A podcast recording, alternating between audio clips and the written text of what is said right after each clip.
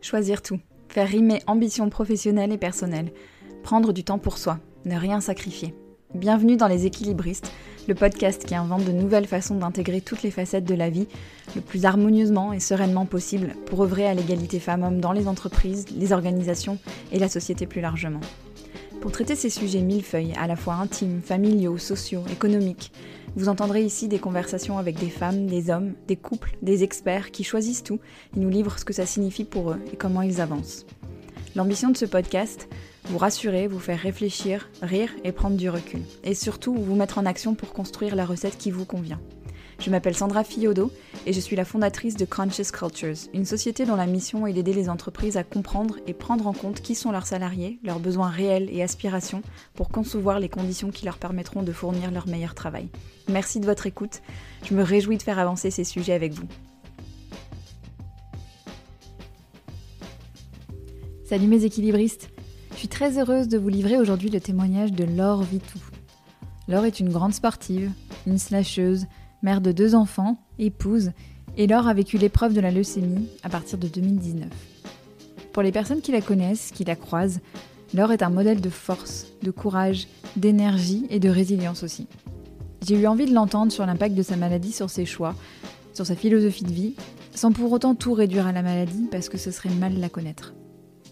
J'ai adoré entendre Laure sur la place du sport dans sa vie et comment le sport lui a permis de mesurer ses progrès lorsqu'elle était malade. Elle nous parle de ses choix professionnels guidés par la joie de contribuer et le plaisir de servir des projets qu'elle aime. Elle nous parle de ses enfants et de la manière dont elle a continué à être dans leur quotidien, même pendant ces longues périodes d'hospitalisation. Elle nous parle de son mari, Thibaut, et de la manière dont il a pu continuer à travailler alors que Laure était malade grâce au soutien de son management. On a parlé de rapport au temps, d'émotion, d'acceptation, du soutien des proches et du partage dans le contexte professionnel des séquelles de sa maladie. C'était difficile de trouver un titre à cet épisode, mais j'ai fini par choisir ce qui m'a le plus marqué dans le partage de Laure. La confiance qu'elle a eue et qu'elle a en ses médecins, en son entourage, en la vie, et la force inouïe que ça lui a donnée pour avancer. Merci Laure de nous offrir ta sagesse, et bonne écoute mes équilibristes. Salut Laure Bonjour Sandra. Bienvenue, je suis trop contente de te recevoir dans les équilibristes. Eh ben, merci, merci de m'accueillir. Euh, Laure, on va démarrer par Petite Laure. Euh, petite Laure, quand tu avais, euh, quand avais, je sais pas, 6-7 ans, tu rêvais de quoi? Tu étais comment? Euh, C'était comment ton environnement de, de vie? Moi, ce qui, est, très chouette dans mon enfance, c'est que j'ai grandi à Collioure. Collioure, c'est un petit village entre Perpignan et l'Espagne, au bord de la mer. Euh, du coup, c'était euh, génial parce que bah, y, a y a toutes ces, toutes ces vignes en terrasse euh, qui plongent dans la mer. Et j'adorais faire du vélo, j'adorais partir, marcher, courir dans les vignes, me baigner. On avait, enfin, si on peut imaginer une enfance un peu paradisiaque, c'était là, on avait un dauphin dans la baie qui s'appelait Dolphy, qui était qui n'était qui était pas domestiqué non plus, mais qui venait souvent. Et du coup, on sortait de l'école, on allait voir d'autres filles. Euh, le, euh, le, sport euh, au primaire, bah, c'était la voile. Donc, on partait des demi-journées en, en, entières de l'école pour aller faire de la voile. Ma photo de CM1, on est tous en maillot sur la plage. C'est la photo officielle de classe. Enfin, voilà. non, franchement, une enfance, une enfance top, top, top dans cet environnement-là. J'étais l'aînée d'une une fratrie de trois, donc un petit frère et une petite sœur, euh, très très proches. On est tous les trois, on a cinq ans d'écart au, max. Donc euh, on, a, on a grandi tous les trois ensemble dans ce terrain euh, paradisiaque. C'est donc tu étais déjà super sportive toute petite, c'était déjà ton truc. Ouais. Ouais. Ouais, ouais, ouais ça, ça c'est sûr. Bah, l'environnement le, permettait. je jouais beaucoup au basket. je, déjà, déjà un peu touche à tout en termes de sport. Je, mm. je faisais du tennis, je faisais de la danse. Euh, comme c'était le basket quand même beaucoup beaucoup. J'ai voulu faire une section sportive au collège et mes parents euh, en basket et mes parents m'ont dit ok pour que tu en fasses une mais pas pas basket un sport de filles plutôt. Vrai. Euh, genre et du coup bah, ça a été la GRS donc j'ai fait un sport études en GRS alors j'ai pas j'ai pas performé dans ce sport là ça me laisse pas voilà j'ai pas de, de, très très bons souvenirs de ces compétitions. Mais mais ça m'a donné envie. Derrière j'ai suivi la, danse moderne, etc. Donc ça m'a donné envie d'explorer d'autres sports. C'était pas si mal que ça. Mm. Euh, et, oui, en tout cas, je passais mes après-midi sur, euh, sur les terrains. Mm, c'est marrant parce que nous, on se connaît depuis nos années d'études et euh, j'ai un souvenir de toi. je me souviens, j'admirais déjà ta vie à l'époque qui était très, très, très remplie de sport, avec plein, plein de choses. C'était vraiment dans ton quotidien, quoi. C'était pas un cours par-ci, par-là. Justement, aujourd'hui, comment tu te, comment tu te présentes, Laure? Tu es qui? Aujourd'hui, euh, ben, une euh, heureuse maman de, deux enfants, euh, heureuse femme d'un charmant mari, à mon compte au niveau professionnel et, le, sport a gardé une place qui est encore plus encore plus importante parce que je me suis rendu compte de ce que ça m'apportait. Avant, c'était un, c'était un loisir et c'est, ce qui m'occupait, ce qui occupait mes journées, ce qui rythmait effectivement mes, mes journées à, à, l'EM ou ailleurs, où effectivement, mmh. c'était les entraînements, c'était la vie d'équipe, c'est surtout les sports co, etc. Et là, c'est vrai que c'est devenu quelque chose de d'encore plus régulier euh, et d'encore plus important euh, dans le cadre de mon quotidien. Hmm. On va revenir sur tous ces éléments que tu as mentionnés là, mais je voudrais qu'on parle de l'arrivée de tes enfants parce que, parce que justement, tu avais une vie super riche avec beaucoup de sport, un boulot que tu adorais. Comment ça s'est passé euh, quand tes enfants sont nés? Comment tu as fait de la place à cette nouvelle donne? Ben, euh, ça, a effectivement chamboulé un petit peu, un petit peu le quotidien. Euh, ça a fait que, en plus, j'avais un mari qui est très sportif aussi, mm. euh, et il y avait des moments où c'est vrai que ça ressemble un peu à de la garde alternée alors qu'on vit ensemble, parce que c'est le dimanche matin, bah, toi tu vas courir de 9 à 10, puis moi de 10 à 11, parce que pendant l'autre moment, bah, on garde les enfants et on se relaie, et c'est vrai que tout était encore plus rythmé et encore plus organisé qu'avant. Mm. Euh, après, j'ai eu la chance d'avoir euh, deux petits bouts euh, faciles qui ont tous les deux fait leur nuit très vite, qui mangent de tout facilement, qui donc en, termes de temps, c'était c'est quand même gérable. j'ai aussi, on, est, on a aménagé à Toulouse, on, en était à Paris avant, on a aménagé à Toulouse pour être aussi proche de ma belle famille, qui est une belle famille aimante, chaleureuse, disponible et qui, qui, adore passer du temps avec les petits-enfants. Et c'est chouette que les petits-enfants mmh. grandissent aussi avec leurs grands-parents. Donc, ils nous aident beaucoup.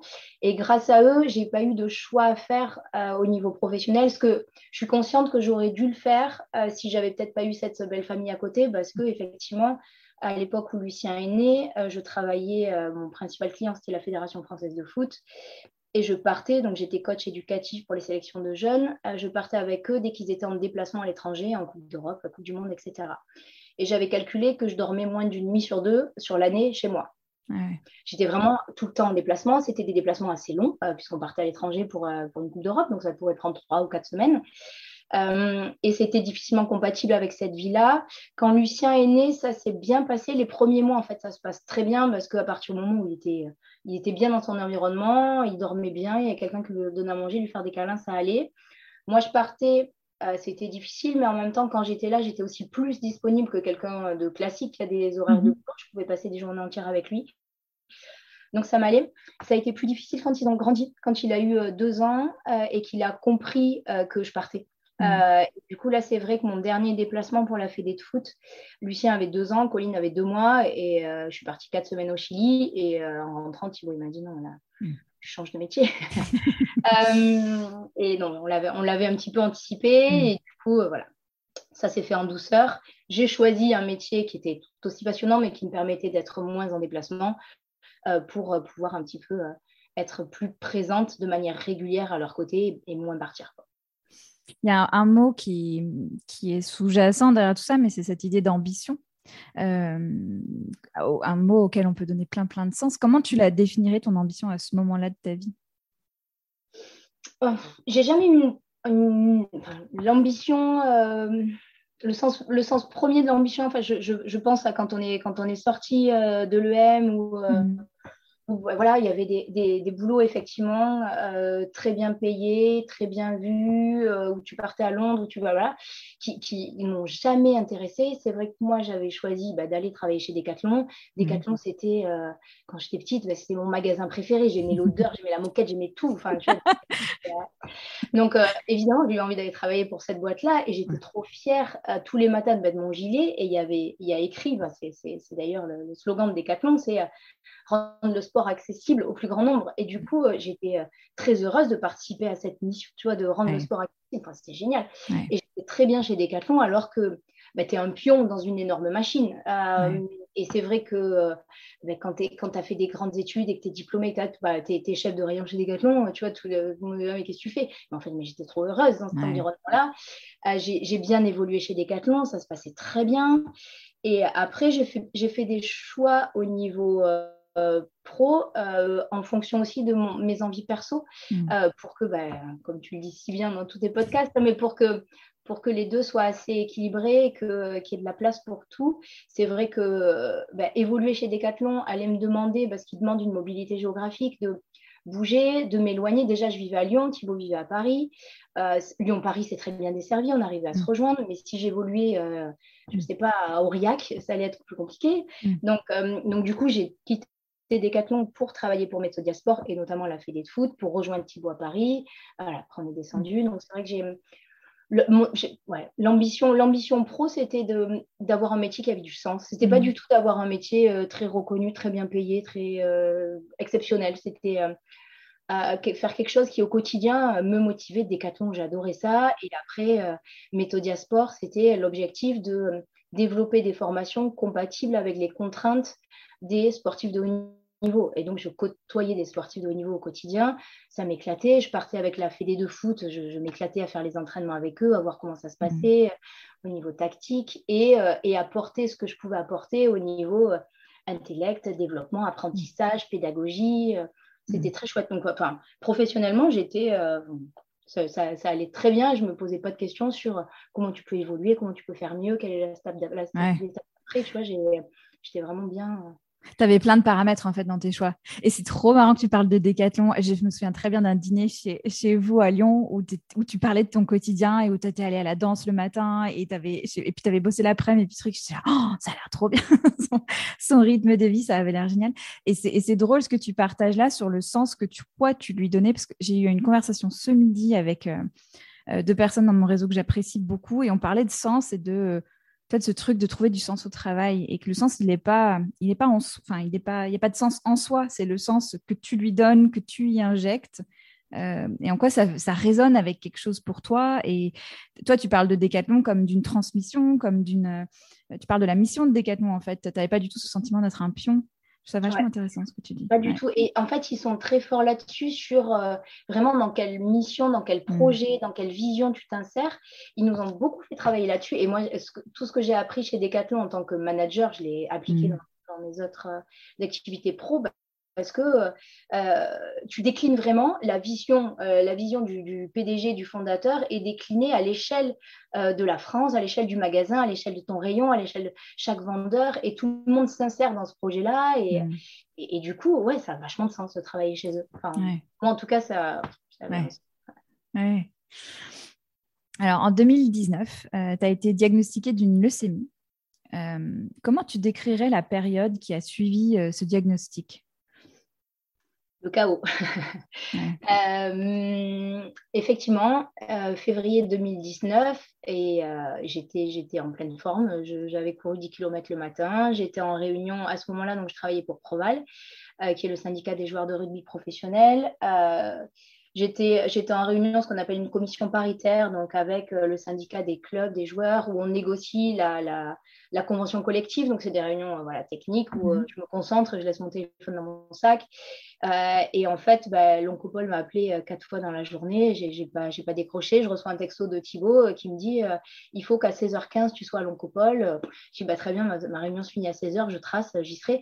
Et je réfléchis pas du tout à oncle Paul, alors que c'est clair, hein, oncle Paul, cancer, c'était évident que voilà, ça c'est quelque chose. Pas du tout. Euh, et du coup, j'arrive là-bas en working girl avec mon ordi. Et qu'est-ce qui se passe? Ben, On va faire une ponction de moelle. Une ponction de moelle, très bien. Pourquoi? Euh, ben, Je vais vous poser plein de questions. Et du coup, ben, je pense que ça a duré une heure et demie dans le bureau avec, avec l'oncologue qui me pose plein de questions sur ma famille, les voyages. Et vraiment, ça avait ni queue ni tête. Je ne savais pas où on allait. Et, euh, et, il me fait une ponction de moelle. Une ponction de moelle, c'est un examen qui est assez désagréable où on traverse le sternum. Là. Euh, et puis, euh, et sans, anesthésie, sans rien, puisque ce n'était pas prévu. et, et puis après, on se rassoit, il me fait Bon, mais maintenant, je peux vous le dire, vous avez une leucémie. Je bah, Qu'est-ce que vous me racontez? Ça fait une heure et demie que je suis là. Si j'avais une leucémie, vous me l'aurez peut-être dit dès le début. Mm. Non, non, ben, j'avais besoin de faire l'examen, donc il fallait que vous soyez calme. Donc, euh, je sais, mais si vous avez fait l'examen, c'est que vous ne savez pas. Et en fait, j'étais vraiment dans le, challenge de tu me racontes n'importe quoi. Je suis en forme, je n'ai pas une leucémie. Et, hum, et, donc, en fait, il m'a expliqué que si, mais qu'il y avait 400 sortes de leucémie, qu'il fallait euh, la, la, typer de manière plus précise. C'est pour ça qu'il m'avait fait cette fonction-là. Euh, que du coup, bah, euh, j'allais être hospitalisée à très court terme. On était le 26 février. Il m'a dit, bah, à partir du 1er mars, vous n'avez plus aucun objectif, ni perso, ni pro, euh, plus aucun rendez-vous, vous allez être hospitalisée. Je disais, ah, mais non, c'est pas possible. Je suis à Paris demain. Après, j'ai le concert de Star 80 à Perpignan. J'étais pas du tout dans les mêmes. Je me rendais pas compte vraiment de ce qu'il était en train de me raconter. Ils ont Et tu avais eu des signes, enfin, tu avais eu des signes avant-coureurs de, Non, enfin, j'aurais peut-être pu les voir, mais enfin, la leucémie, ce qui est difficile, c'est qu'il n'y a rien. Il n'y a, a, pas quelque chose qui pousse, il n'y a pas une tumeur, il n'y a pas. Voilà. C'est de la fatigue, euh, mais de la fatigue quand tu as deux enfants, que tu fais du sport tous les jours, que tu travailles comme une tarée, que tu te lèves à 4 heures du mat une, fois par semaine pour la Paris. Enfin, mm. Oui, j'étais fatiguée, mais euh, j'arrivais quand même à tout faire, à tout gérer, donc je pensais que ça allait. Euh, ce qui s'est passé, c'est que ça a été diagnostiqué. En fait, j'ai une, une, maladie génétique depuis que je suis toute petite, qu'on a dans mm. ma famille, mais qui était, qui était gérée, une polyarthrite, une forme rare des enfants. Et, euh, et du coup, j'ai une rhumato euh, qui me suit, qui mm. tous les trois mois me fait faire une prise de sang. Mm. Et c'est elle qui, en fait, a alerté l'oncopole en voyant mes, mes, résultats des prises de sang. Et du coup, c'est allé très vite. Ils m'ont pris en charge aussi alors que j'étais en forme. Mm. Euh, donc ça, fait que derrière, c'est plus facile de subir les chimios, hein, parce que souvent, quand on a une leucémie, comme c'est pas, pas flagrant, bah, tu arrives à l'hôpital, tu es déjà, es déjà capoute. Moi, je suis arrivée en forme, donc ça, c'était chouette. Et derrière, bah, ça a été euh, Bagdad, parce qu'il bah, il a fallu euh, tout, tout organiser. Bah, les petits avaient 3 et 5 ans. donc, comment, comment tu gères Thibaut voulait, voulait pas, et je voulais pas non plus qu'il arrête de travailler. Euh, il n'a mm. pas pris un seul jour d'arrêt pour gérer toute cette période-là. Euh, donc, du coup, bah, ça a été l'organisation. On a fait des, Google Sheets partout, à mm. tout va. Euh, qui gère les enfants, à quel moment. On a eu la chance d'avoir beaucoup, beaucoup de, gens qui, notamment la famille, les amis, qui sont venus nous apporter leur soutien. qui du coup bah, nous aidaient à gérer les petits, qui aidaient en faisant des petits plats à Thibaut, qui mm. venaient voir l'hôpital qui donc tout était euh, sur des documents partagés. Moi, je savais exactement depuis l'hôpital, je savais tout ce qui se passait, qui gardait les enfants à quel moment, euh, qui venait me voir quand. Euh, donc, c'était le, fait d'être très organisé, notamment mmh. grâce à nos études. À ce moment-là, ça nous a vachement aidé mmh. parce que parce qu'on a mis en place cette, ce fonctionnement-là. Moi, j'avais mon document, je, je, voyais qui venait quel jour. Les jours où j'étais pas bien, les mercredis. Les mercredis, j'avais huit chimios tous les mercredis, c'était horrible. Du coup, les les mercredis, j'arrive à voir personne, donc je banalisais la journée du mercredi pour pas que j'ai de visite ce jour-là. Les autres jours, les gens s'inscrivaient sur des créneaux, ils voyaient qui avait avant, qui va après. Enfin, bah, c'était, euh, ça a été de, de l'organisation. On est tout de suite passé dans, euh, dans ça, la logistique, pour, pour pas aussi, euh, ça nous a fait du bien de pas, bah, de pas trop réfléchir à ce qui se passait, ouais. de pas trop essayer de comprendre pourquoi et tout ça, de se mettre tout de suite dans le bah, comment, comment on va faire pour que ça se passe, quoi. Mm. Et, après, je sais que bah, tout de suite, j'ai demandé à l'oncologue bah, combien de temps je vais être arrêtée. Mhm. Euh, il m'a dit quatre mois. Et je me souviens, je me suis dit, bah, quatre mois, au final, 16 semaines, c'est comme une grossesse.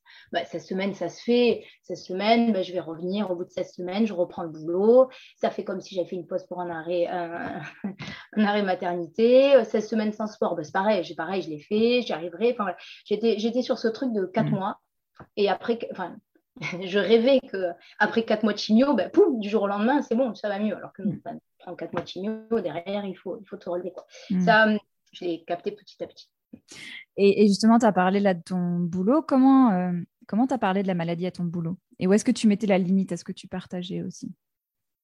Ça, ça a été hyper dur. Euh, parce que, euh, en fait, à, à Proval, j'avais j'avais été nommée quatre mois plus tôt directrice générale et j'avais été nommée directrice générale par la volonté des salariés qui avaient demandé à ce que ce soit moi qui prenne le lead. Euh, du coup, c'est vrai que ça se passait hyper bien. J'étais en train de mettre en place plein de choses. Euh, ils étaient contents que je sois là, j'étais contente d'être là. Euh, et du coup, ça a été, enfin, je, leur ai annoncé, je me suis mise à pleurer. En face, ils pleuraient aussi, donc ça a été hyper dur. Et en fait, j'ai voulu aussi les rassurer et je leur ai dit, mais vous en faites pas, hein. je vais continuer, je vais continuer à travailler depuis l'Oncopole, on continuera le travail qu'on a amorcé. Et c'est vrai que du coup, je me suis mis aussi une pression supplémentaire parce que euh, bah, à l'Oncopole, je travaillais. Euh, j'avais organisé les, les, infirmières, elles m'appelaient la bosse parce que j'avais tout le monde qui venait me faire signer les factures. Mais voilà, et, et c'est vrai que c'était un bureau. Euh, après, je l'ai regretté euh, quand, quand, on m'a dit que bah, j'étais pas en rémission suite au chimio, que j'avais une leucémie qui était réfractaire au chimio. Je me suis remise en question en me disant bah, peut-être que tu t'es pas aussi assez concentré sur ta rémission, peut-être que tu as fait comme s'il se passait rien, alors qu'en fait il se passait quelque chose et, euh, qu'il fallait que tu aies du temps pour toi et du temps pour t'en occuper. Donc après ce premier mois de chimio qui a été un échec, j'ai fait en sorte d'être épaulée à Proval. Et euh, mm. il y a un consultant euh, génialissime qui est arrivé, Régis, euh, un homme voilà, du, je sais pas, 55 ans, 60 ans, qui avait beaucoup d'expérience, qui avait géré plein d'entreprises et qui du coup était en copie de tous mes mails et qui gérait un premier niveau de réponse. Parce que c'était plus possible que ce soit moi qui dise oui, tu peux partir à 17 h oui, tu peux pas. En fait, je ne mm. pouvais plus. Et du coup, il m'a soulagée. Euh, et bon, la deuxième chimio n'a pas marché non plus, donc c'était pas ça, hein, évidemment. Mm. Mais euh, petit à petit, l'organisation a changé au niveau de euh, ce qui se passait entre le travail et, et, l'oncopole. Après, j'ai beaucoup partagé. Clairement, j'étais assez, assez j'ai parlé librement de ce qui se passait avec, avec les salariés, avec ma famille, sur les réseaux sociaux. je, ouais, je, partageais, ça me faisait du bien de raconter. Et toi, c'est intéressant ce que tu dis là. Il y a eu comme des étapes finalement d'acceptation de, en fait, il se passe quelque chose. Enfin, il y a une situation. je euh, je peux pas continuer la vie comme avant euh, en parallèle. C'est, ça demande une pause. Comment ça s'est passé pour toi cette espèce d'étape euh, d'acceptation de, ouais? Bah, petit à petit. En fait, tout, tout prend du temps. Au début, on se dit bah, ça, va, ça va aller vite. Euh, je, me focalisais sur à chaque fois la prochaine étape. Mhm. Euh, ben là, euh, je suis hospitalisée, ils m'ont dit pour quatre semaines. Bon, ben, dans quatre semaines, qu'est-ce que je vais faire? Je vais prévoir une semaine, on va partir là. Et j'allais étape par étape. Et en fait, bah, je pense qu'ils ont l'habitude aussi, les médecins, à, chaque fin d'étape, bah, tu avais un truc qui se rajoutait. Je pense que s'ils me l'avaient dit au début, ça, mmh. j'aurais été effondrée, alors que le fait d'apprendre petit à petit, bah, tu t'y fais. J'étais partie pour, euh, pour quatre mois, au final, euh, ça a duré deux ans. Mais, voilà, mais, mais si on m'avait dit deux ans au démarrage, ça aurait été très, très dur à accepter. Donc voilà, ça se fait petit à petit. Et puis, c'est des maladies et des, traitements euh, qui dépendent tellement des personnes mmh. qu'ils hum, ne peuvent pas non plus te dire ça va se passer comme ça. Euh, tu vas rentrer dans tel protocole, à telle semaine, il va se passer ça, ça, ça, parce que bah, moi, au bout de, quatre semaines, je suis sortie du protocole. Et, après, il n'y avait plus de protocole et on avançait euh, au jour le jour. On ne savait pas quel traitement j'allais faire. Et, en fonction de la réponse euh, immunitaire, tout, tout, tout s'adaptait. C'était difficile et en même temps, je trouvais ça intéressant parce que j'étais sûre que bah, les médecins n'étaient pas en train de dérouler quelque chose d'existant qui s'adapte vraiment à toi, à la manière dont tu réponds et, que ça s'ajuste et que voilà, il fallait accepter cette, euh, de ne pas savoir euh, ce, qui mm. allait, ce, qui allait, se passer, combien de temps ça allait prendre. Euh. voilà, c'est vrai que j'étais, j'étais vraiment partie pour ça. J'étais pas partie pour avoir une grève de moelle osseuse. C'est vrai que quand on a une leucémie, dans 90% des, des, cas, c'est réglé réglé. C'est un grand mot, hein, mais grâce à de la chimio. Mm. Euh, et c'est vrai que bah, je m'étais dit, bah, voilà, dans quatre mois, ça va être réglé. Et, euh, et quand en fait, tu arrives au bout des quatre mois que c'est pas réglé, qu'on te dit, bah, tu vas faire un traitement par immunothérapie, bah, tu découvres ce que c'est l'immunothérapie. Puis après, bah, tu fais de la radiothérapie, donc tu découvres ça. Puis après, tu vas sur une grève de moelle osseuse et on te dit, bah, ça va prendre un an. Et voilà, tout, tout se déroule petit à petit, tu t'adaptes petit à petit. Ouais t'as pas le choix. Enfin, avec le, avec le recul, enfin, quand on me dit t'es courageuse, oui, mais en fait, t'as pas le choix. Les, les, trucs arrivent et tu dis, bah oui, bah, on y va. Quoi. Tu as beaucoup parlé de Thibaut euh, euh, et, tu, quand, on, quand on avait échangé en préparation de ce call, tu me dis qu'il avait vraiment été un rock pendant toute cette épreuve. Je sais qu'il y a pas mal de RH qui nous écoutent et tu disais que Thibaut n'avait pas pris un jour de congé.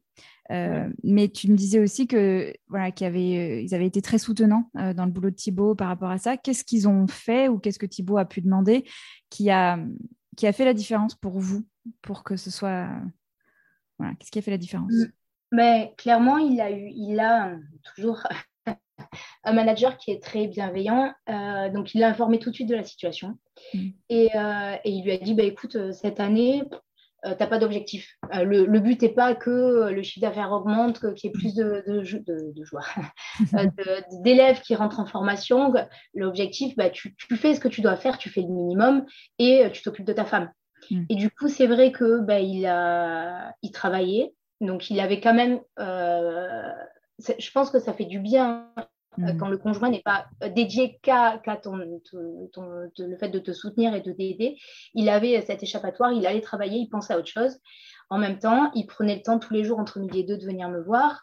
Euh, et, du coup, bah, il faisait des journées moins longues, il était moins investi, mais, mais il, a, il a continué. Et ça, c'est parce qu'on lui a permis, parce qu'on lui a dit ne t'en fais pas. Hmm. Ne t'en fais pas, euh, pendant un an, c'est pas ça qui est important. Hmm. Ouais, et tu dis c'était bien de garder ce pied dans la normalité, entre guillemets, d'avoir euh, quand même un. Ouais. Bah, je, trouve, enfin, je pense que ça dépend peut-être des caractères. Euh, pour lui, c'était important. Hmm. il l'a mis en sommeil parce qu'il fait une thèse en parallèle du, de, de, son boulot. Alors, il a mis en sommeil sa thèse pendant six mois. Euh, ça, c'est quelque chose qui pouvait se permettre parce que ben, c'est, quand, quand, tu fais ton doctorat, c'est, ton rythme à toi. Donc, euh, derrière, il accélère. Et voilà. Ça, il a mis en sommeil euh, parce que ben, il fallait, mm. il fallait qu'il gère tout à la maison, qu'il gère les enfants, qu'il continue à travailler. Et il, est, il, était tout seul pendant toutes les phases d'hospitalisation et qu'il garde du temps pour venir me voir. Donc, c'est vrai que. Voilà, il a heureusement, heureusement que son chef a été, ben, je pense qu'il ne s'est pas arrêté aussi grâce à ça. Euh, mm. parfois, le, fait ben, de, de, permettre et de, rassurer un salarié en lui disant ben, ben, tu, peux, tu, peux, tu peux cumuler les deux, tu peux y arriver, mm. il reste au boulot. Alors que peut-être que si tu ne lui dis pas et que tu n'as pas ces paroles bienveillantes là, il dit c'est pas possible et du coup j'arrête. Quoi. Donc il a, je pense que c'est ce, management-là lui a permis euh, de continuer les deux de front et ça s'est bien passé. Et, mm. et aujourd'hui, il a toujours le même boulot, toujours le même chef et tout va bien. quoi. Et les enfants? Les enfants, ah, les enfants euh, pour moi, ça a été le plus dur en termes d'annonce, encore pire qu'au travail et que les, copines. Euh, ça a été les enfants. Euh, ben, ce qu'on avait prévu, donc bah, le diagnostic fin février, début mars, c'était les vacances de février. On devait partir au ski tous les quatre. Ça se passait plutôt bien. Moi, j'étais quand même en forme et à l'Oncopole, il n'y avait pas de place. Donc, du coup, il m'avait dit bah, Ok, vas-y, va à Formeux. En revanche, je ne fais pas de ski euh, parce que ce n'est pas le moment de te blesser et tout ça. Euh, donc, je suis quand même partie en vacances avec eux. Je leur ai dit que j'étais malade, donc je n'allais pas skier, mais j'étais sur les pistes. Je courais sur les pistes, je les attendais en bas, en haut, voilà. J'étais là euh, et je savais que du jour au lendemain, l'oncopole allait me dire bah, c'est bon, c'est maintenant. donc, j'étais prête à ça. Et, le jour où ils m'ont appelé en me disant bah, c'est bon, c'est maintenant, c'est ce soir, vous, vous rentrez à l'hôpital, c'était au milieu de la semaine. et du coup, j'ai attendu que ce soit le moment de la sieste parce que euh, bah, lumière tamisée, etc. Ils ne voyaient pas que j'avais les larmes aux yeux.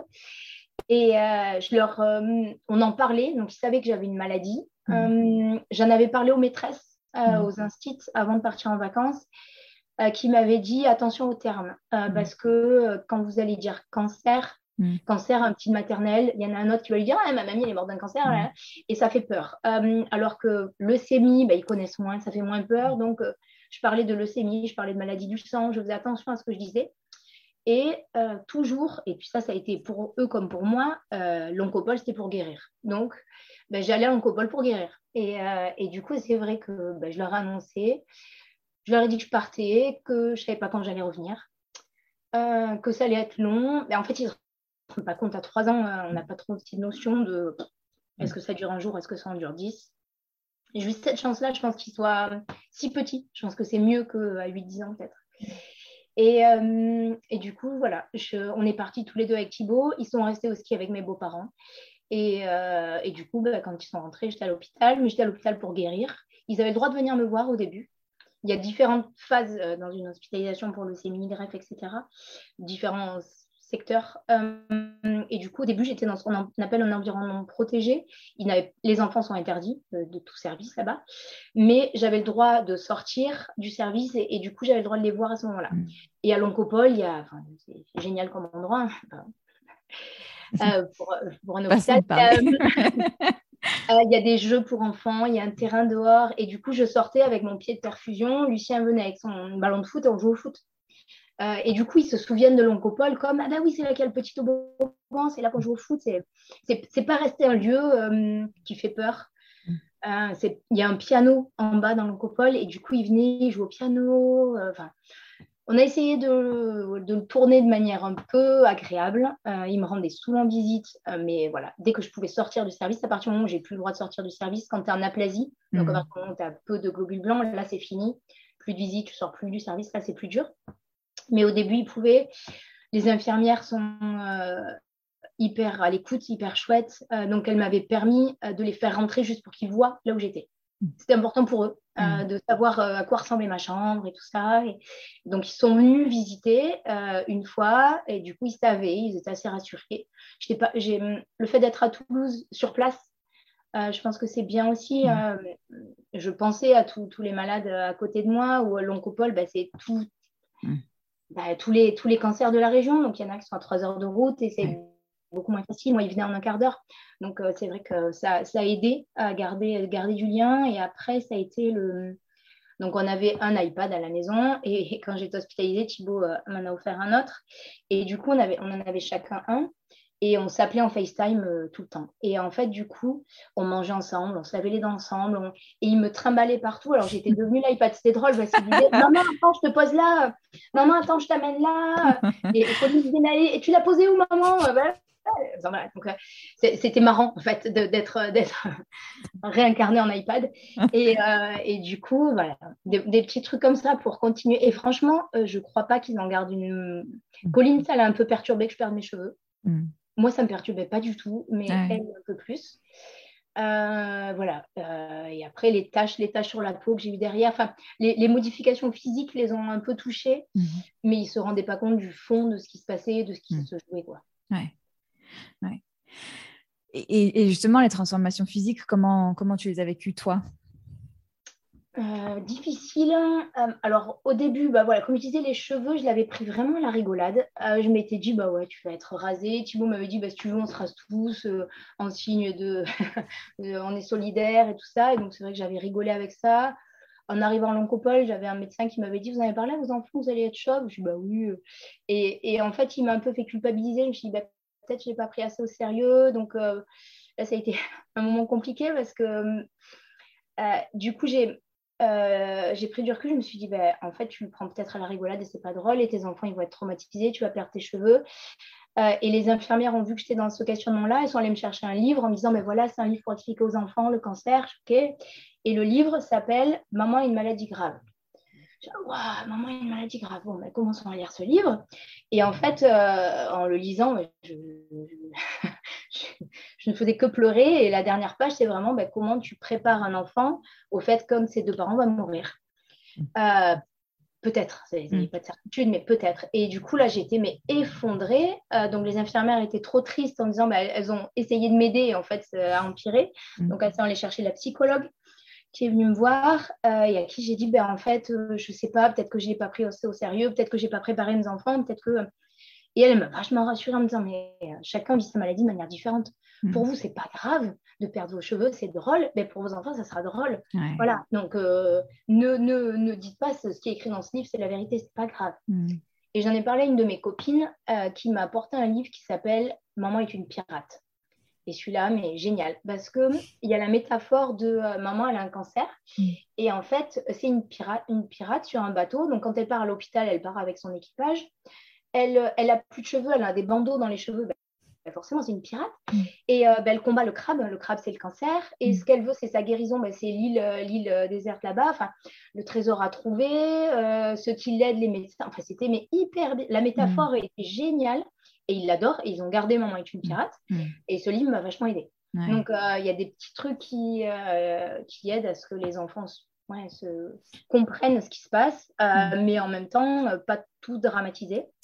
Voilà. Après, sur le physique, pour revenir à ta question initiale, au-delà des cheveux, il y a eu des, périodes avec les plus fortes chimios où j'ai perdu les cils, les sourcils. Là, c'était dur parce que j'avais plus du tout d'expression sur le visage. Euh, la pire, ça a été après la greffe où j'ai eu une hémorragie sous-conjonctivale. Donc, en, gros, j'avais plus de blanc dans l'œil, c'était tout rouge. Et, à la greffe, autant en environnement protégé, je pouvais avoir un peu de maquillage, je pouvais avoir des turbans, je pouvais m'habiller comme je voulais. Donc, je m'amusais à mettre des boucles d'oreilles et sortir au turban, sortir au t-shirt ça faisait un peu, mm. ça, cachait un petit peu tout ça. Mm. Alors qu'à la greffe, bah, tu n'as rien le droit d'apporter dans ta chambre. Donc, tu es habillé en pyjama d'hôpital, euh, qui était beaucoup trop grand, euh, donc tout, tout tombé. Tu n'as rien sur ton crâne pour cacher le fait que tu es chauve. Tu as ta peau euh, toute, toute blanche, toute grise, tu peux rien mettre pour le cacher. Et donc là, vraiment, physiquement, je, faisais peur. Et il y a eu des moments où je refusais les FaceTime avec les petits.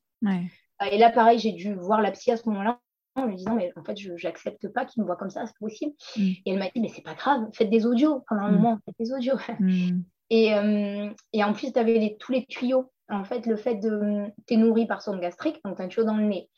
Euh, j'avais à un moment, j'étais sous assistance respiratoire parce que ça c'était un peu mal passé, donc tu as un tuyau avec l'oxygène, tu as un tuyau dans le porte-à-4 où tu as tous les médicaments qui arrivent, et en fait tu as des tuyaux partout, et, et, et sur le haut du corps, donc ça se voit quand tu, quand tu appelles en, en vidéo. Donc ça, ça me...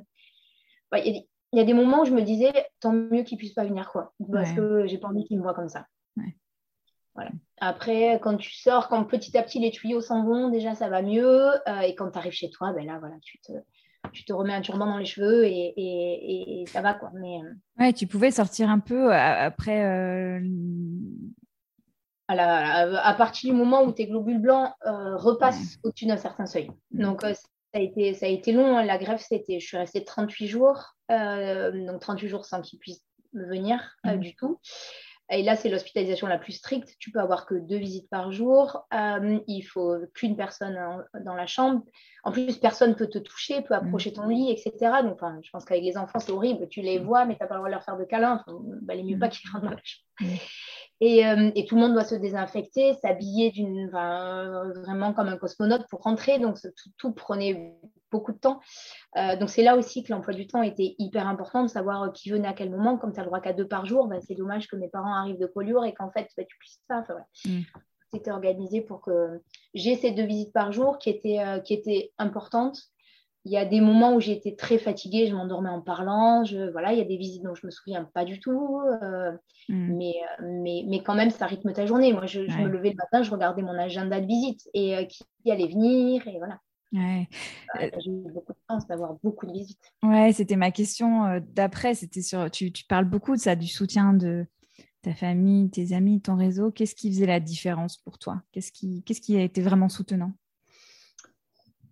Tout, tout, euh, le fait que euh, ouais, autant, de personnes. Euh, je sais que la pire période, ça a été en mai 2019, quand on m'a annoncé que même la chimio de rattrapage, donc la chimio de rattrapage, c'est la chimio la, plus violente qu'ils pouvaient faire pour essayer de tuer la leucémie. Et même après cette chimio de rattrapage, j'avais encore des cellules malades, donc les chimios ne marcheraient pas. Euh, et le jour où on m'a annoncé ça, on m'a dit que bah, la solution thérapeutique, ça allait être une greffe, sauf que je n'avais pas de donneur compatible.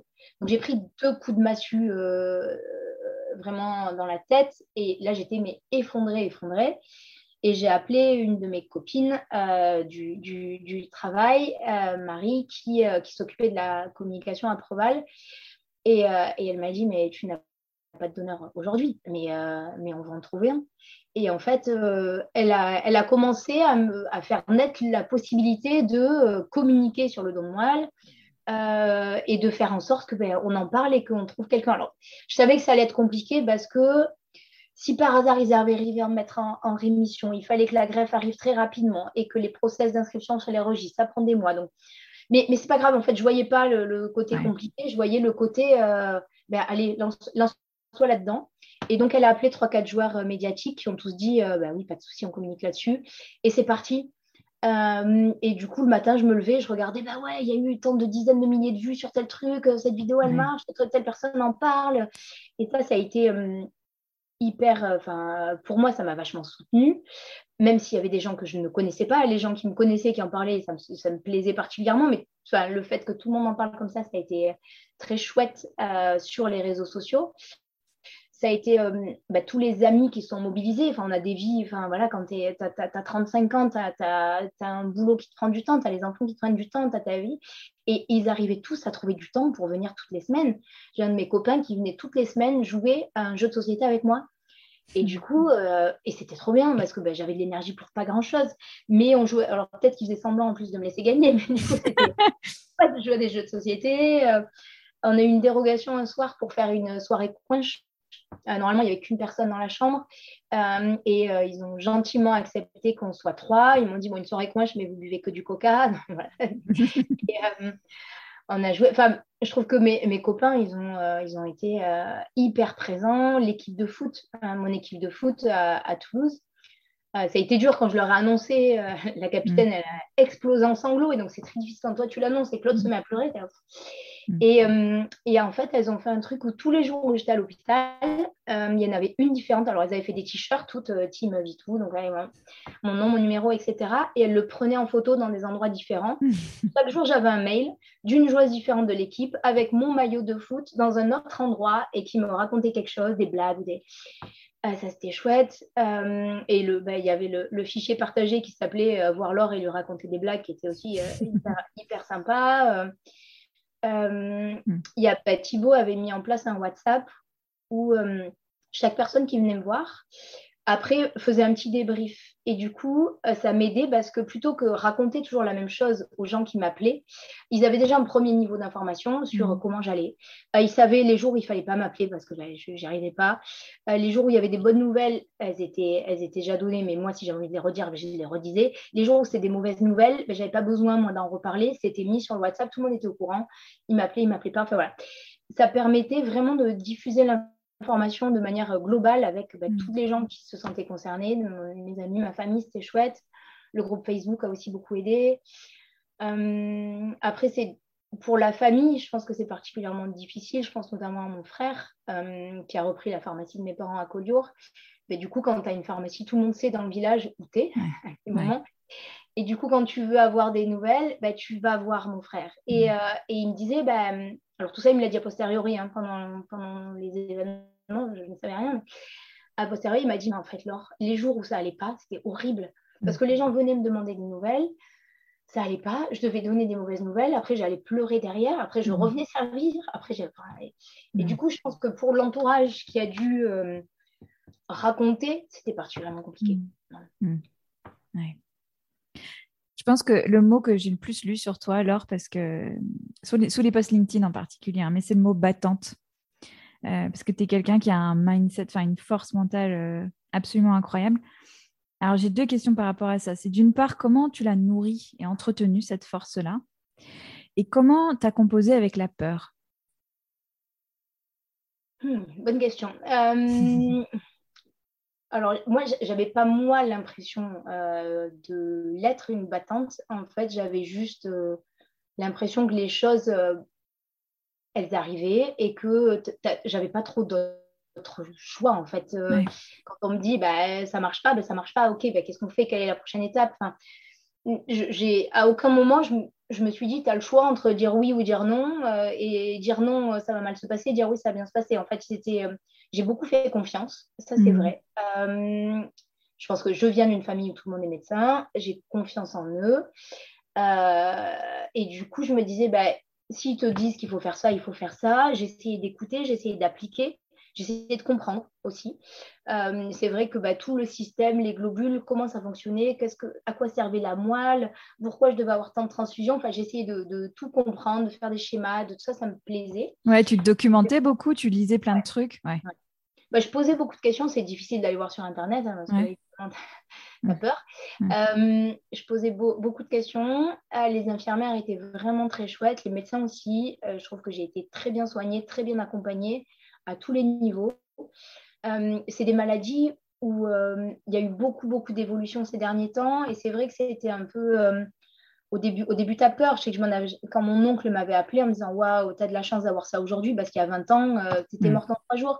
Et, et c'est vrai que bah, je suis mm. et, euh, et en fait, ça fait, ça fait vachement de progrès. C'est des histoires de. de, de... Ça, ça, ressemble un peu à des maths, je trouve, les mathos. Donc, mm. j'aimais bien. C'est vachement logique, intéressant. Et, et, pourquoi on choisit ça Et pourquoi on fait ça Et les effets secondaires de tel médicament. Donc, tout ça, je l'ai essayé de comprendre. Euh, mais tout le temps en faisant confiance. J'ai, jamais refusé euh, un traitement qu'on m'a, où on m'a dit bah, ça, il faut le prendre. Bah, très bien, je l'ai pris. Euh, j'ai essayé de combattre les effets secondaires comme je pouvais. Euh, c'est-à-dire, bah, la chimio te donne euh, bah, envie de vomir, tu as des nausées, euh, les odeurs sont désagréables. Donc, je mangeais en bouchant le nez par moment parce que mm. bah, c'était hyper désagréable, mais je savais qu'il fallait que je mange pour mm. de trop maigrir. Donc, je mangeais en bouchant le nez, mais je me forçais à manger, ça oui. Je me forçais à, faire du vélo. Alors, on a la sauce, la sauce des greffés de moelle osseuse de Midi-Pyrénées, mais comme d'autres assos locales, nous fournissait à ceux qui voulaient des vélos d'appartement ou des vélos elliptiques dans les chambres. Comme on n'a pas le droit d'ouvrir la porte, la fenêtre, franchir, euh, c'est vrai que ça faisait du bien et moi, je me forçais à en faire tous les jours. Euh, il y a des jours où quand tu as l'hémoglobine qui est basse, euh, tu te lèves, tu as la tête qui tourne, mais voilà, je me forçais à monter sur mon vélo, à pédaler. J'avais une petite enceinte, je me mettais la musique à fond. C'était vrai que parfois les infirmières en train de me dire, on est où ici Et, bien, j'avais ma musique et je faisais du vélo. Et voilà, j'essayais, j'essayais de, euh, de, rendre l'hospitalisation la moins désagréable possible. Euh, mm. après, on avait la chance d'avoir une vue aussi qui était agréable. Euh, toutes les chambres des hospitalisations longue durée, on donne sur les Pyrénées. Enfin, les mm. jours où il fait beau, on voit les, on voit les Pyrénées. Et du coup, tu t'imagines dans la montagne. J'avais essayé de me préparer, j'avais fait un peu de sophro pour les moments très désagréables. Essayer de. Voilà, j'ai mm. fait à ce moment-là un peu de méditation. J'ai exploré plein de choses. Euh, pour, accepter ce qui se passait et pour, euh, pour rendre le truc le moins, le moins désagréable possible. De toute façon, j'allais passer euh, quatre mois dans un hôpital. Bon, ben voilà, il fallait, en ayant mal partout, et, et il fallait essayer de, de, faire en sorte que ça se passe possible. Quoi. Ouais, ouais. Et sur le volet peur? Ben, En fait, ce qui est, ce qui est très particulier, c'est que j'arrive pas à me dire euh, bah, il n'y a pas un moment où je me suis dit ça va pas marcher. En fait, mhm. euh, je me suis dit tu vas, tu vas, tu vas guérir. Euh, c'est des maladies qui se guérissent. Alors, il y, avait évidemment plein de chances que ça ne marche pas, mais je ne les voyais pas. Mhm. les médecins, au début, quand on leur pose la question, je me souviens d'un entretien pré-greffe, c'est un entretien qui dure deux heures. On a plein d'informations, on doit être accompagné pour y aller. Donc, je suis allée avec Thibaut, on prenait plein de notes et, et on leur a dit, mais en fait, combien de chances de survie? Et et ils te répondent pas. Hmm. ils te disent, bah, en fait, on ne donne pas de statistiques parce que, imaginez, il y a 90% de chances de survie, vous êtes dans les 10%. Hmm. Et imaginez au contraire, il n'y en a que 10% et vous êtes dans les 90%. Enfin, donc, non, non, il n'y a, pas, a pas de stats, il n'y a pas de chance, il n'y a pas de. Voilà. A posteriori, j'ai vu que c'était euh, deux chances sur trois. Euh, et du coup, je me suis dit, bah, en fait, il valait mieux que j'ai pas cette, cette stat-là. Parce que si j'étais hospitalisée en me disant, hmm. il y a une chance sur trois que tu meurs, euh, voilà, je, ça aurait été plus difficile. J'aurais, je préférais ne pas savoir certaines choses. Donc, je me suis fiée à ce qu'on me disait, à ce qu'on acceptait de me dire en me disant, mais c'est pour ton bien qu'on te dit ça ou qu'on te dit pas ça. Euh, il y a un moment où mon cerveau s'est mis complètement en off. Enfin, j'ai, complètement déliré. Je, racontais n'importe quoi. j'appelais Thibault en disant, je fais des petites maisons rouges et jaunes sur à la clé sur ma couverture. Et quand je me suis réveillée, quand je suis redevenue consciente, euh, j'ai eu une discussion avec ma belle-sœur qui est infirmière en, réa et je dis mais en fait, euh, qu'est-ce qui s'est passé entre ces trois jours C'est horrible, tu imagines, je ne me souviens pas, mais qui a fait ça Elle m'a dit mais en fait, c'est un mécanisme de défense. Ton cerveau, il n'a pas envie de se souvenir de ces trois jours-là, il s'en souvient pas. Donc mm. accepte-le. Et c'est vrai que, bah oui, ok, bah, je ne me souviens pas de ce qui s'est passé. J'étais sûrement très très mal et voilà, je, ouais. Euh, donc, ouais, la, la, peur, c'est pas quelque chose qui m'a. Ouais, j'y pensais pas. Je pensais vraiment à, à, chaque fois à avoir des projets euh, positifs après. Ouais. Tu vois, j'avais mes périodes d'hospice. Euh, et je sais qu'après la deuxième chimio, la chimio de rattrapage, je savais que logiquement, j'allais avoir une semaine au moins de off sans hôpital. Eh ben, j'avais prévu des vacances là. Euh, entre mes deux périodes d'immunothérapie, on m'avait dit on te laissera une semaine sans côté à être à l'oncopole. Eh ben, pareil, c'était, c'était ces hmm. petits moments-là où j'allais respirer et partir. Euh, hmm. Ouais. C'est, vraiment euh, cette notion de confiance, elle a l'air clé dans ce que tu racontes. Tu, tu l'as utilisé à plusieurs euh, fois ce mot, mais ouais, la confiance. Tu faisais confiance à l'équipe, tu faisais confiance à la vie, tu faisais confiance. Ouais. Une fois. Ah une fois. c'est parce que si tu remets en question, ce enfin, ça devient. Ouais. peux pas. Qu'est-ce que tu as découvert sur toi? Euh, que je pouvais être plus patiente que ce que j'imaginais. euh, c'est vrai que bah, je faisais 12 000 choses à la fois, que je voulais que tout soit bien rempli, tout bien organisé, tout bien prévu. Ouais. Bah, là, ce n'était pas le cas. Euh, et du coup, bah, tu acceptes, que, que tout, tout, va prendre du temps. En fait, quand tu te lances, enfin, c'est pas un choix, mais quand on te, quand on te diagnostique un cancer, on te dit bah, tu seras peut-être guéri dans 5 ans. Imagine, c'est pas comme une gastro où bah, tu tombes à l'impatience pendant trois jours. C'est peut-être dans cinq ans. Et là, euh, tu vois, j'avais 35 ans, je me dis, bon, mais peut-être qu'à 40 ans, j'irai bien. Et, et c'est vrai que, ben, voilà, tu, euh, tu dis, ben, la, la, notion du temps, elle s'étire vachement euh, et et tu acceptes ça, tu acceptes qu'il y, y, y, ait des blancs, qu'il y ait des périodes où il ne se passe rien, qu'il y ait des périodes où tu ailles mal. voilà. Hmm. Ouais, tu Je voudrais qu'on reparle un petit peu de sport parce que tu viens de rentrer des Jeux européens des greffes. Et alors, j'ai même pas réussi à suivre le nombre de médailles que tu as gagnées dans un nombre incroyable de sports, mais bravo, enfin, c'est assez fou. Euh, c'est quelque chose qui vraiment m'a fait du bien. Euh, quand on en a parlé, j'étais hospitalisée à l'Oncopole. Euh, et la présidente de cet assaut des greffés là m'a dit mais hum, tu sais qu'il y a des, des, jeux qui existent spécialisés pour les greffés je suis quoi fait, bah, tu vois comme les paralympiques mais juste pour les gens qui ont une greffe ah bon? Et je pourrais faire ça? Ben évidemment tu pourrais faire ça après mm. et du coup c'est vrai que hum, on était en 2019 et donc c'était euh, les jeux avaient lieu à Vancouver à ce moment-là. Je me suis dit waouh, t'imagines peut-être un jour tu feras les JO. Euh, et, et, du coup je, je c'était un, exemple de, de, truc hyper positif qu'il y avait après. Euh, et ce après, il était dans très longtemps. Parce mm. que euh, on était en 2019, j'avais pas encore eu ma greffe, je savais pas comment ça allait se passer. Derrière, il y a une réaction qui s'appelle la GVH post-greffe qui, a été terrible pour moi. Ça m'a pris un an de plus. et là, je viens de les faire, donc presque trois ans après. Et, et ouais, c'était, c'était l'aboutissement d'un projet que j'avais en tête depuis longtemps euh, et, et, et, qui montre, enfin, qui, ouais, j'espère, montre à, quel point le sport est important dans ce parcours de rémission. Mm. Euh, donc, comme je disais, moi, j'en ai fait, j'en ai fait tout le long à l'oncopole. Euh, je faisais des, concours de gainage avec les infirmières. euh, donc, voilà, on ne peut pas faire grand-chose. Hein. J'ai le, vélo elliptique et, un mm. tapis.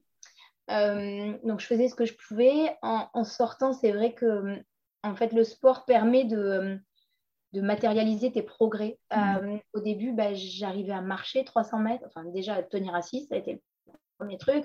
Et, mais tu vois vite à quel point tu avances. Il y a des assos qui existent qui sont super. Moi, j'ai bénéficié d'un programme Partners qui est en plus très bien tombé.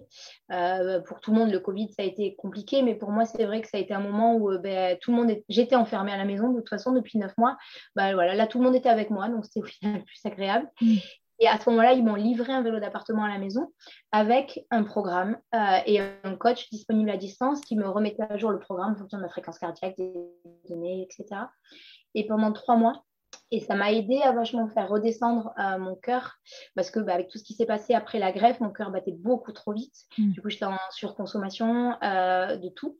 Et, et du coup, bah, grâce au vélo, j'ai réussi à le faire redescendre. Et je le voyais, je le voyais que d'un jour sur l'autre, mieux. Euh, je, je, voyais que bah, j'arrive à courir un peu plus longtemps, j'arrive à courir un peu plus vite. Donc ça, ça me faisait vachement bien. Et, et c'est vrai que tous les médecins me l'ont dit. Il y avait un, bah, j'ai découvert un type de médecin génial qui s'appelle onco-réhabilitateur. Mm. Donc, celui qui te remet sur pied après, euh, après un cancer, donc un médecin positif, c'est ce qui n'est pas mm. évident. Les pauvres sont des trucs où tu te dégrades et lui, il est, de l'autre côté. Donc, c'était, euh, et puis, un, type formidable. Et du coup, euh, lui, m'a aussi fait vachement faire de tests physiques. il m'encadrait dans cette progression-là, il m'encourageait. et puis, ce que j'ai adoré, c'est qu'il ne s'est pas contenté de me dire bon, bah, c'est bon, maintenant tu remarches, tout va bien, tu as des performances classiques, blablabla il savait que pour moi, c'était important d'aller au-delà et il m'a vraiment aidé. Il m'a dit, bon, bah, là, on dépasse le stade de l'onco-réhabilitation, on est dans la performance sportive, mais il m'a aidé là-dedans. Quoi. Et donc, ça, ça a été euh, hyper important pour moi. Et, euh, ces jeux, bah, ça a été l'occasion de croiser euh, d'autres personnes qui ont toutes subi une greffe, donc soit de moelle osseuse, soit d'organes. donc, ils reviennent de loin, enfin, c'est tous des, mmh. survivants et, et, qui sont en vie grâce à un don. Ça aussi, c'est même très beau. Enfin, c'est euh, quelqu'un qui t'a donné la vie, soit de son vivant pour la moelle osseuse, soit malheureusement pas, pas forcément pour les, les, organes. Et du coup, à un moment, on a fait une, une ovation à nos donneurs et donc tout le monde était debout euh, dans un théâtre magnifique à Oxford en train d'applaudir et donc tout le monde pleurait en wow. donneurs. Enfin, c'était hyper émouvant. Euh, et voilà. Et, ceux, qui, enfin, ceux qui sont là, bah, ils s'en sont sortis. Ils ont envie de faire du sport, ils ont envie de rencontrer d'autres personnes. Donc, enfin, c'était une super semaine. Ah ouais, j'imagine. Tu es slasheuse maintenant, tu le disais tout à l'heure, euh, tu es à ton compte. Euh, j'imagine que toutes ces épreuves ont impacté aussi ta manière de, voir ta vie professionnelle. Comment, qu'est-ce qui guide aujourd'hui tes choix pro? Ou est-ce que ça a changé d'ailleurs? Peut-être pas. Alors, ça, ça l'était déjà un peu, hmm. comme, je te disais, mais mes choix pro ont quand même souvent été, été dictés par des, des, convictions perso et des envies euh, perso. Hmm. Euh, après, là, c'est vrai que le fait d'être à mon compte, encore plus que quand tu es salarié, euh, tu choisis avec qui tu travailles, tu choisis pour quel projet tu mets de l'énergie.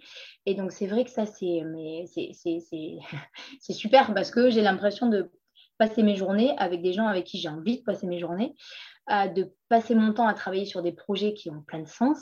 Euh, et du coup, c'est hyper agréable et j'adore ce fonctionnement. En plus, j'ai j'ai pas besoin de dire bah, là je suis pas dispo, je suis à l'hôpital, je suis à mon compte, je, je, gère mon agenda comme je veux. Quand je suis à l'oncopole, personne n'est au courant que je suis à l'oncopole. C'est pas c'est pas un problème. Le lendemain, je vais assurer le voilà.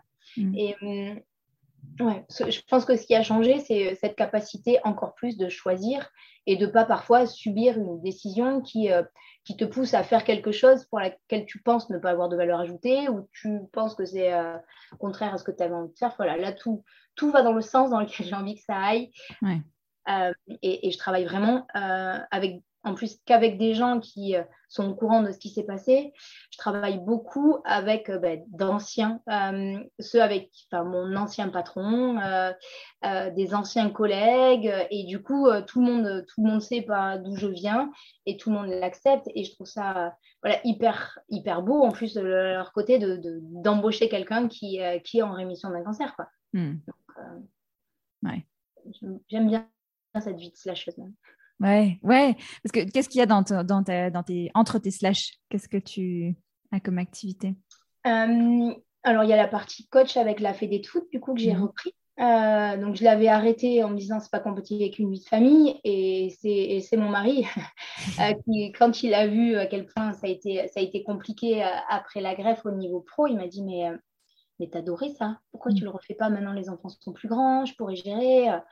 Ah, et du coup, bah, j'ai rappelé la Fédé et ils m'ont dit, bah, évidemment, on t'accueille les bras ouverts. Et bon, ça, ça a été euh, super de, repartir, de repartir faire ça. Euh, j'ai rappelé comme ça des, anciennes personnes pour lesquelles j'avais donné des cours, j'ai fait des choses et tout le monde dit, bah, tu viens, tu me, dis, tu me dis ce que tu veux faire, tu me dis à quelle rythme, tu dis et tu viens et tu le fais. ça, c'est. Dans la formation, ouais. Ouais, formation beaucoup. Je, je redonne des cours j'ai toujours adoré euh, le, contact, la pédagogie, etc. Mm.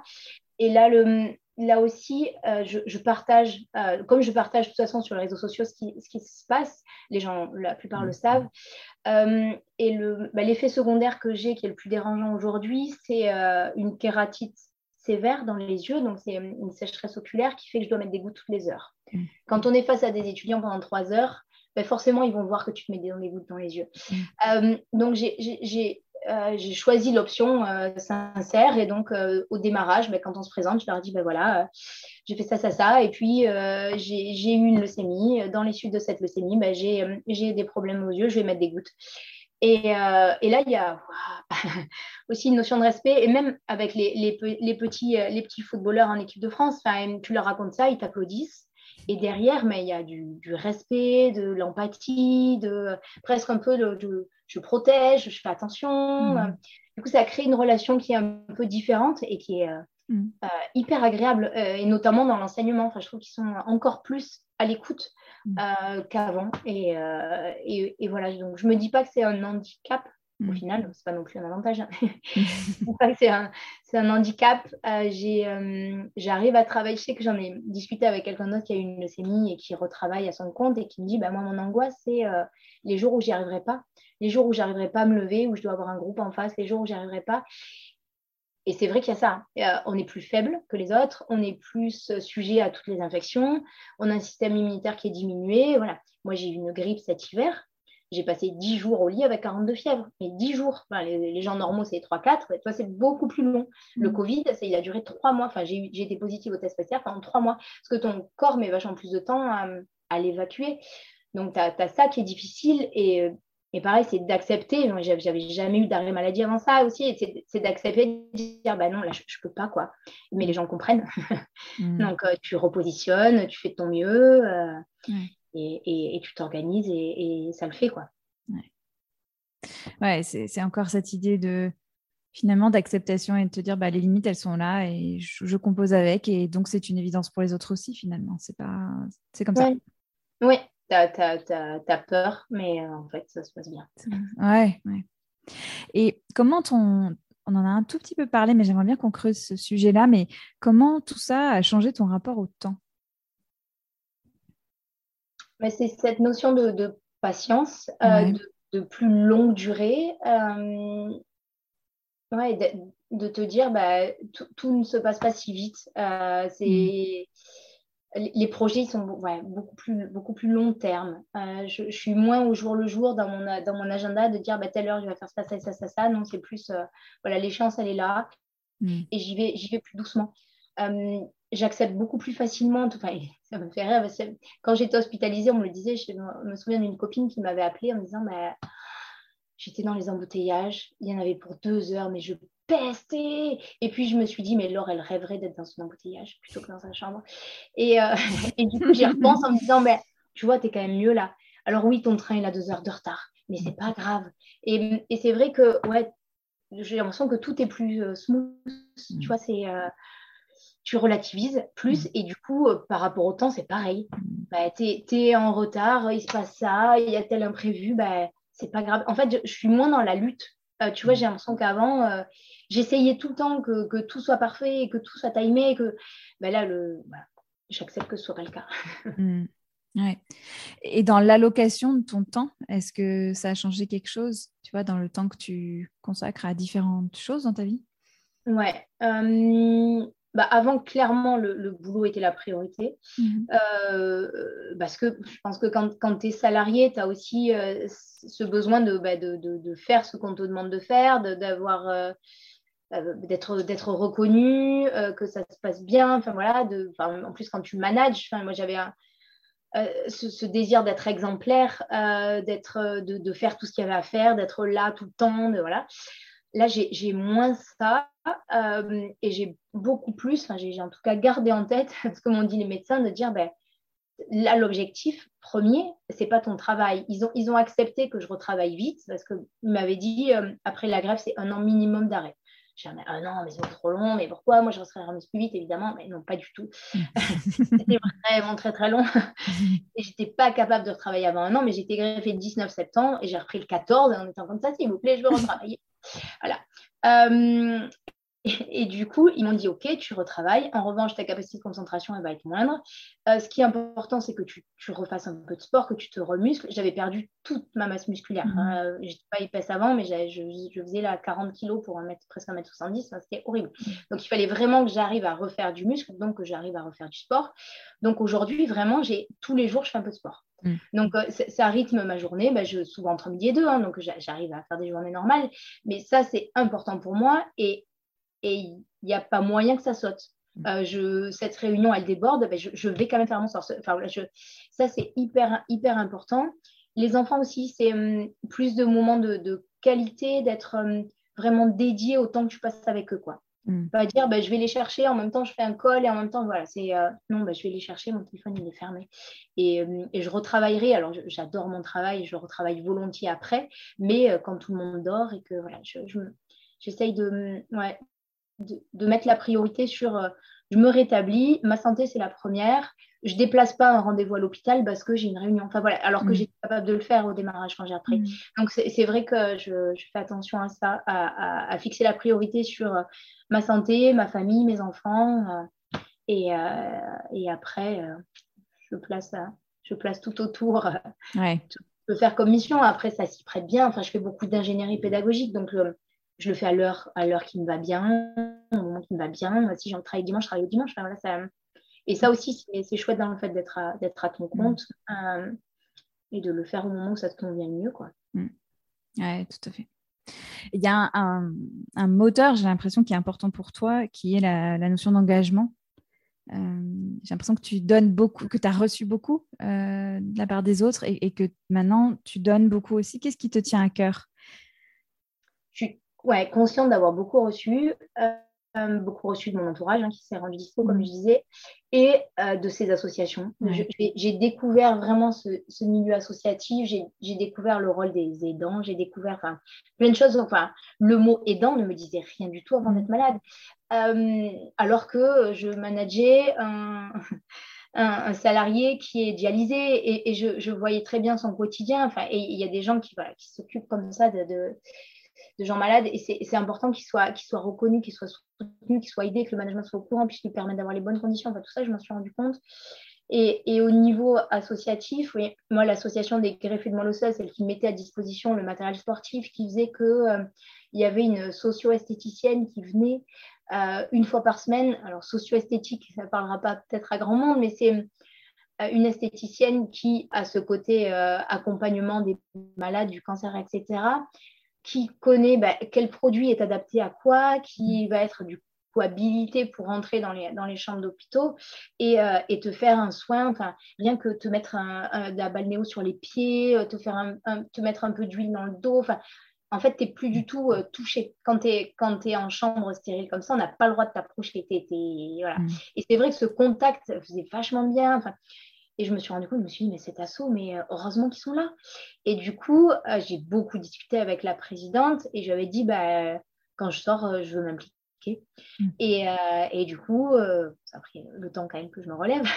Mm. Puis je l'ai recontacté et, et, je lui ai dit, bah, qu'est-ce que je pourrais faire? Et euh, elle me dit, mais franchement, euh, tes posts, t'écris très bien, tu communiques bien sur les réseaux sociaux, est-ce que tu voudrais pas gérer la com pour l'assaut? Et donc voilà, je, suis rentrée dans l'assaut, je suis rentrée au bureau, j'essaye d'apporter mes compétences.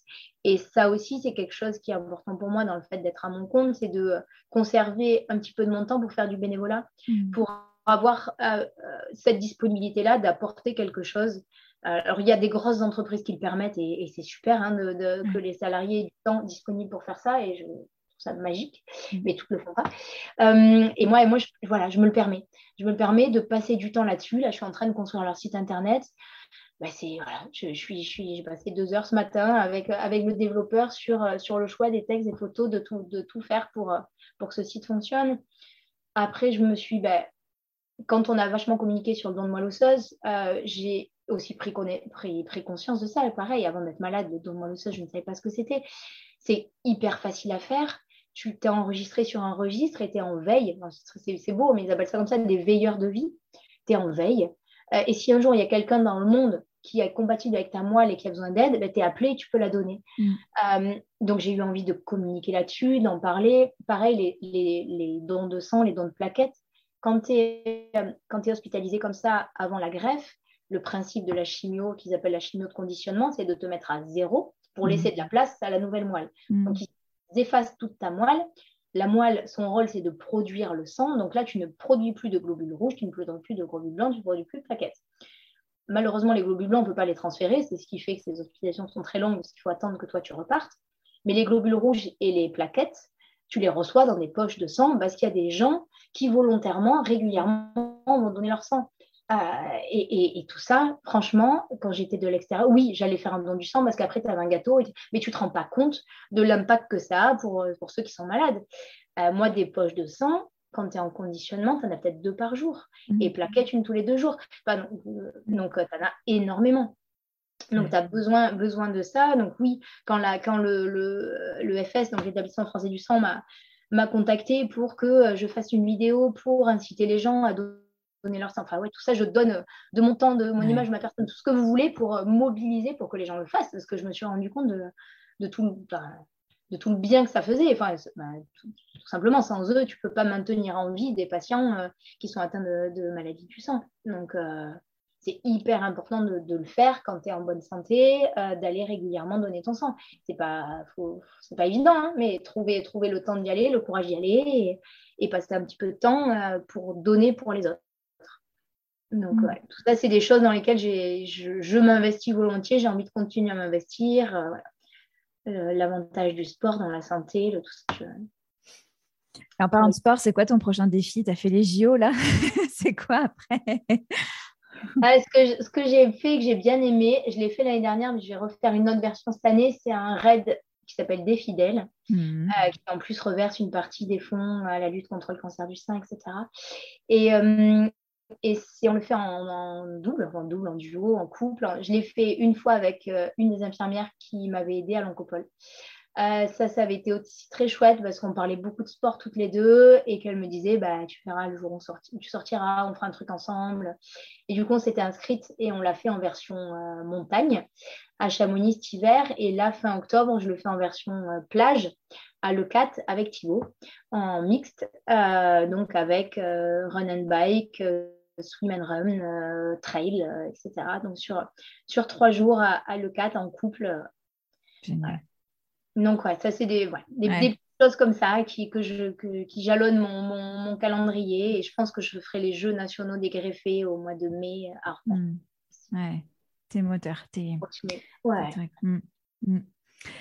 J'ai une dernière question pour toi alors, c'est de savoir, euh, c'est ma question rituelle. Euh, elle, est presque, elle est presque toute petite par rapport à ce que tu viens de nous dire, mais de quoi tu es fière? Euh, par rapport à tout ça, je pense que le, mm, ce dont je suis le plus fière, c'est que bah, de ne pas avoir affecté les enfants. Mm. De, de, me dire que on m'avait prévenu, enfin les instituts m'avaient dit il y a des risques de régression, peut-être qu'ils feront pipi au lit, peut-être qu'ils vont faire ci, peut-être que. Et, et, et c'est vrai que c'est quelque chose qui te fait peur parce que tu dis, bah, déjà toi tu l'as pas choisi, mais eux encore moins. En fait, ils vont subir ce que toi-même tu vas subir. Et, et c'est vrai que c'était important pour moi euh, bah, qu'ils ne soient pas affectés. Euh, et, ça s'est, pas passé comme sur des roulettes, mais ça s'est bien passé. Il n'y a pas eu de phase comme ça. Euh, je trouve qu'aujourd'hui, ils, ont des comportements tout à fait normaux. Euh, ils ne sont pas forcément inquiets pour moi. Mmh. ils sont très mignons, très altruistes, très bien, tout, ce qu'on veut, mais ils, ils, vont bien et cette période-là ne les a pas trop touchés. Et c'est ça mmh. dont je suis fière. Ben, c'est pas moi toute seule, hein, c'est moi et, euh, et Thibaut, mon mari, et ma belle famille qui a fait en sorte de, euh, bah, de venir. Il venait à la maison du mardi au jeudi. Comme ça, il les gérait ces, ces jours-là et ça permettait à Thibaut de faire des plus grosses journées au boulot. Et, et du coup, ce qu'on m'avait dit aussi, c'est qu'il ne fallait pas qu'ils se sentent abandonnés. Parce que, ben, oui, il y a un parent qui est plus là, donc on va les mettre à la garderie parce qu'on n'a pas d'autre choix. Et, donc, c'est vrai qu'on a essayé de, de, de répondre à, à, tout ça pour pas qu'ils se sentent abandonnés. Et grâce grâce à toute l'aide qu'on a eue, enfin tous les parrains, marraines qui les ont pris en vacances. Ben, franchement, ils ont eu des périodes où j'étais à l'hôpital, ils étaient, ils étaient pas malheureux mm. grâce à, toute, euh, voilà, mm. toute l'aide qu'on a eue. Ah, et ça, j'en suis fière. Euh, mm. et, je remercie tous les gens qui nous ont aidés à faire en sorte que ça se passe si bien. Merci beaucoup, Laure. Mais merci à toi. merci de nous avoir partagé ça. Je pense que il y a des messages pour tout le monde, des gens qui vivent ce que tu as traversé, des gens qui soutiennent, des gens qui vivent ce que tu as traversé, et, puis tous les autres, euh, ça nous sensibilise aussi à comment on peut contribuer, comment on peut réagir, comment on peut aider. Il y a plein de pistes dans ce que tu nous as partagé. Euh, ouais, donner, donner, donner, donner même du temps.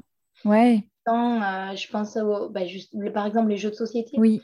Je dire que tout le monde peut euh, s'investir dans une asso euh, qui visite les patients enfermés dans des chambres d'hôpitaux pour aller, pour aller jouer un peu avec eux. Mm. C'est difficile parfois d'aller parler, euh, alors que derrière un, jeu, c'est voilà, plus facile, on n'est pas obligé de, de, de, de, connaître toute l'histoire du malade et, et, et l'empathie, etc. Mm. Juste, on, joue, on l'aide à s'évader.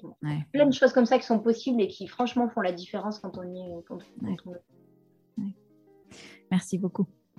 Merci à toi. Et on t'encouragera, tu nous diras tes, prochaines étapes et on t'encouragera. on partagera tous les liens que tu as partagés aussi. Merci. Merci à toi.